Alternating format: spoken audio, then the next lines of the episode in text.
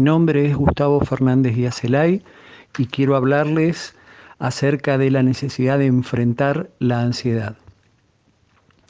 Para eso necesito en primer lugar hacer una especie de, de, síntesis y de especificaciones que puedan ayudarnos a entender bien qué es lo que voy a querer transmitirles en cuanto al tema de la ansiedad. Una cosa es el miedo biológico, su función es protegernos contra el peligro o una amenaza real. Cuando estamos frente a una situación que juzgamos como amenazante, todo un sistema especialmente diseñado para estos casos se activa y nos prepara para la lucha o para la huida. Esto se denomina respuesta de lucha-huida. Se dispara adrenalina y cortisol en nuestro torrente sanguíneo que provocan asimismo una serie de cambios físicos como ser, por ejemplo, la dilatación de las pupilas para que ingrese más luz y podamos ver mejor dónde está la amenaza real. Transpiramos, aumenta nuestra frecuencia cardíaca y también nuestra frecuencia respiratoria. Este miedo es incómodo, pero no duele. Es adaptativo, es una emoción primaria, no aprendida, que nos ayuda a enfrentar situaciones, como dije antes, amenazantes cumple una función o cumple su función y se agota, tiene un inicio, se incrementa, llega a un pico, entra en una meseta y decae. No ocurre lo mismo cuando interviene la mente. La mente es la que inventa la ansiedad.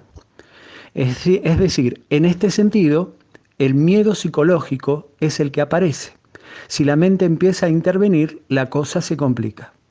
La mente humana crea miedos en muchos casos irracionales y es, como les dije, prima hermana de la ansiedad, que es el miedo anticipado. Cuando la mente manda el mensaje entonces de alerta roja, todas las células de nuestro cuerpo empiezan a trabajar horas extras para defendernos en contra de las supuestas amenazas que en muchos casos son infundadas.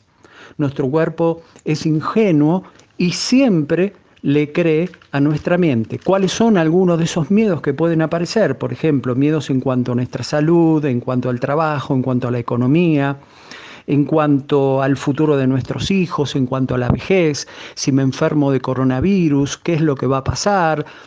Es decir, son múltiples las situaciones que se pueden disparar y que pueden disparar este miedo anticipado o este miedo anticipatorio que tiene que ver o es la ansiedad y se puede transformar en, un trastorno de ansiedad que se organiza de maneras estables, pero que toma diferentes formas. Por ejemplo, puede ser la fobia social, puede ser fobias específicas, pueden ser trastornos obsesivos compulsivos, trastornos de ansiedad generalizada, o pueden ser ataques de pánico. Ahora bien, ¿qué es lo que tiene la palabra de Dios para decirnos con respecto a este tema que nos interesa?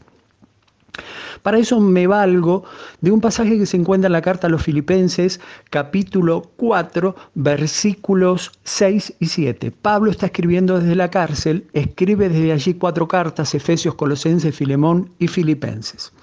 Y les dice a los filipenses en el versículo 6, por nada estéis afanosos, si no sean conocidas vuestras peticiones delante de Dios con acción de gracias. El verbo, el término, mejor dicho, que utiliza Pablo para referirse por nada estéis afanosos, es un sustantivo, es merimnao, que significa estar distraído, mente vacilante les dice, sean conocidas, no se afanen, sino, por el contrario, sean conocidas sus peticiones delante de Dios. Es decir, sabemos muy bien que no podemos pensar dos cosas a la vez.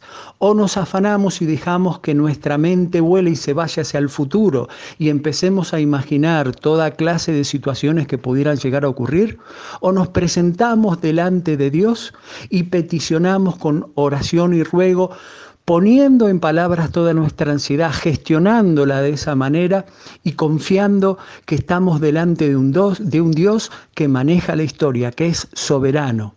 Es el principio del fin. Es un Dios que ha intervenido en la historia de la redención y ha obrado a nuestro favor. Desde antes que nuestros primeros padres pecaran, Él ya tenía preparado al Cordero sin mancha ni contaminación. Es un Dios soberano, no hay ningún virus, no hay ningún microorganismo que pueda estar dando vueltas por el universo sin su permiso y, sin su conocimiento. Él es soberano sobre tu vida y sobre mi vida.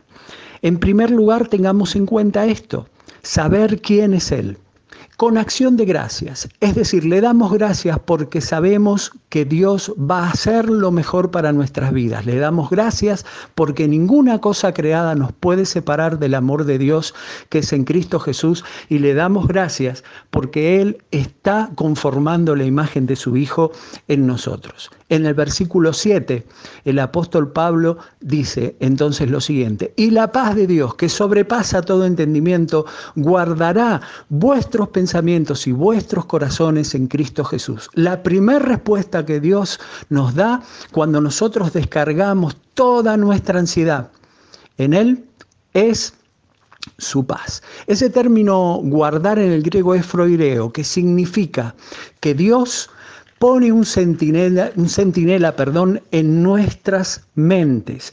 Dios, la paz de Dios hace guardia, es poner un vigía, mantiene fielmente asegurada, asegurado nuestros pensamientos, nuestras emociones y nuestros sentimientos. Queridos hermanos y hermanas, para terminar les digo esto. Por lo general, cuando se dispara ansiedad en nuestras vidas, en el fondo de esa situación está la ilusión y la necesidad de control. Reconozcamos eso, démonos cuenta que nosotros, si bien necesitamos hacer cosas y tomar las medidas preventivas, el control absoluto lo tiene Dios. Y cuando hacemos esto dejamos de preocuparnos y dejamos de eh, estar viviendo en el futuro. ¿Por qué? porque ya no somos nosotros los que tenemos el control, el control lo tiene Él. Que Dios nos bendiga, que Dios te bendiga, hermano y hermana. Vos sos un vencedor, vos sos una vencedora en Cristo Jesús. Amén.